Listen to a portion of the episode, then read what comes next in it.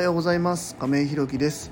フランス料理の調理師大型パチンコ店の店長曲がりバー運営イベント企画などさまざまな経験をもとに現在は一般社団法人という福祉事業を行っている会社の代表をしております。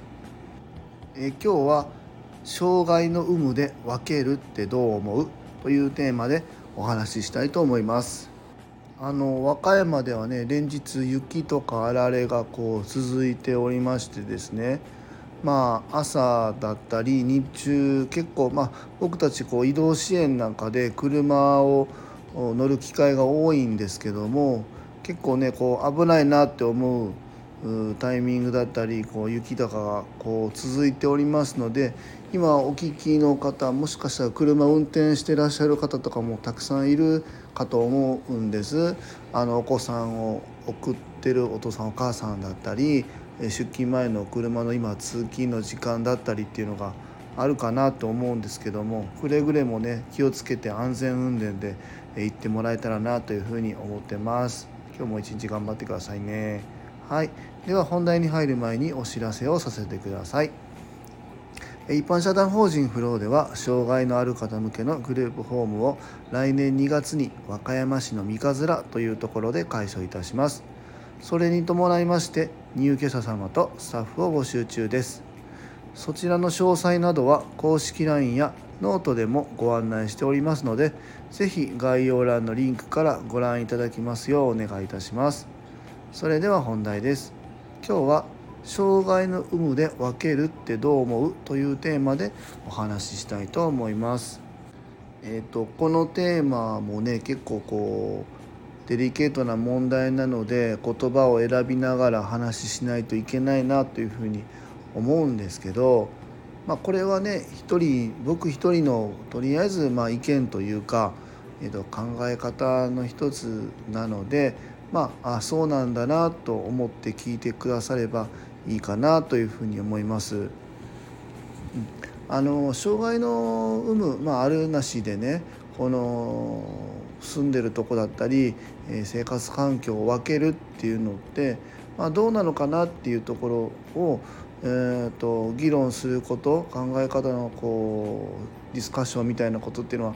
まあまあ時々まあ見るし僕もこれは定期的にねこう考えたりしてますね。うん、あの今回ね僕たちがやろうとしている事業、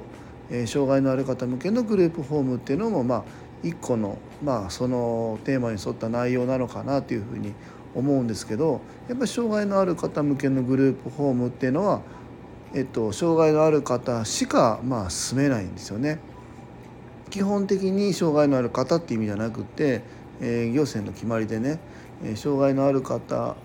でしか住めないんですその一般の方、まあ、いわゆる健常者と言われる方と障害のある方が同居するっていうことはグループホームっていう形をとっている以上、まあ、できないんですよね。うん、でそれの流れでいくとですねまずまあその学校とかですけども、えっとまあ、一般の学校と言われるところといわゆる、えー、支援学校と言われるえー、知的発達、まあ、死体さんとかっていう障害のある方がね通う学校とかまあ盲学校ろう学校みたいなのがあると思うんですけども基本的にはねその今言った支援学校なんかも基本的にはというかねもう必ずその障害のある方しかまあ行けないわけですよね。うん、でその障害まあ就労支援なんかもそうですよね。えっと働くところに一般の方はいなくて障害のある方しか行かない行かないということになってるんですけどもこの障害のある方と、えー、ない方を分けるっていうところはまあね一方ではその障害があるからってその別に違いがないんだから分けるんじゃないよみたいなことを言われる方もいるしその考えに関しても僕も理解はしてるし前にも言った通りその自己消滅自分たちの、えー、仕事がなくなるのがまあ目標みたいなところでもお話ししたんですけどもえっとやっぱりこう地域だったりコミュニティが支え合えればですねえー、基本的には障害のあるなし関係なく、えー、同じように暮らせる学べる過ごせる暮らせるっていうのが、まあ、理想だなっていうふうに、まあ、思いますしそうなってほしいなっていうふうに思うんですけども一方でねその分けるっていうことで気持ちの安定だったり心がま穏やかになったり生活が整うっていう方ももちろんいらっしゃるっていうところもまあこれは一方で理解していかないといけないなっていうふうに思うところもまあありますね。うん、その何でもかんでもがこう境界線なくやるとみんなハッピーっていうわけではないというところなんですよね。えーと、ちょっとラジオでお話ししたかどうか分かんないんですけど、えーと、数ヶ月前にあ夏ぐらいかな、え、夏ぐらいに、えーと、和歌山県にはね白浜のアドベンチャーワールドっていう動物園が、まあ、あるんですけどもこちらアドベンチャーワールドさんもねちょっとコロナの間はちょっと止まってた時期もあったのかな？分かんないんですけど毎年ですね、えー、と数年前からですかねその障害のある方だけをね、えー、招待して、え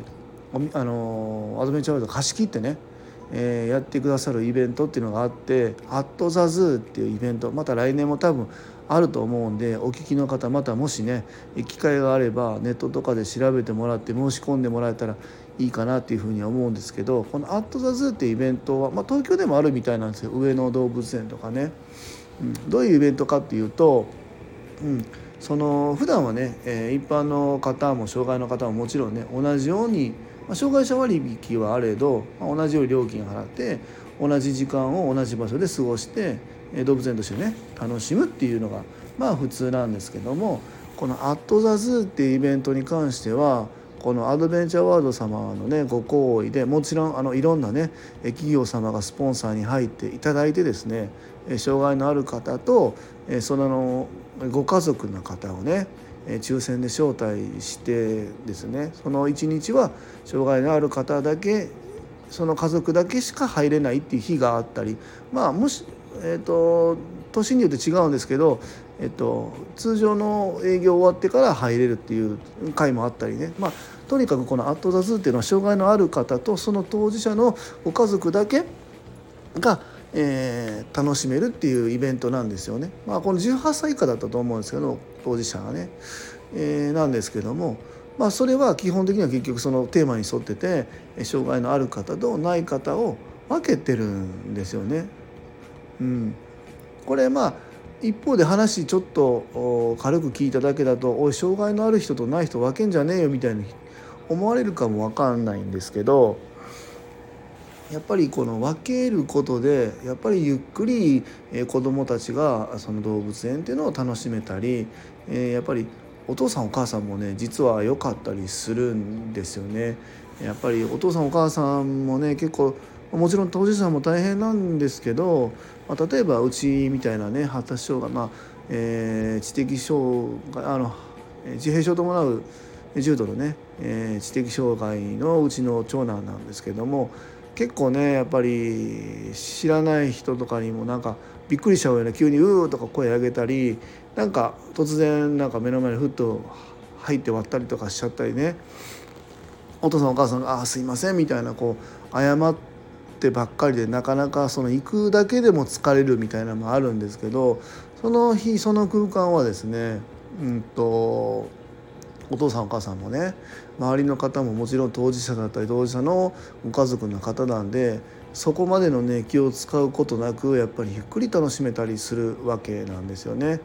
もちろんそういう環境なので当事者の方も本当にすごくね楽しめてるなっていうのがもう見てわかるんですよね。うん、だからこの一概に、えー、障害のある方とない方を分けちゃダメ一緒の空間に、えー、することで共存共栄していきましょうっていう一括りのことはこの1個だけでね、えー、全部とか突破できるかっていうとそうではないなっていうふうに、まあ、思いますね。まあ、もちろんそれ以外にもそういう場面っていうのはあるんですけども、まあ、さっきの支援学校もしっかりですよね。この社会に出てそのねまた一般の方と障害のある方っていうのは交わるんでじゃあ支援学校っていうのは何のためにこれ分けてんだよっていうのまあ一方ではあると思うんですけどもとはいえそういうふうに環境を分けることで、えー、自分の安定を図れるっていう、え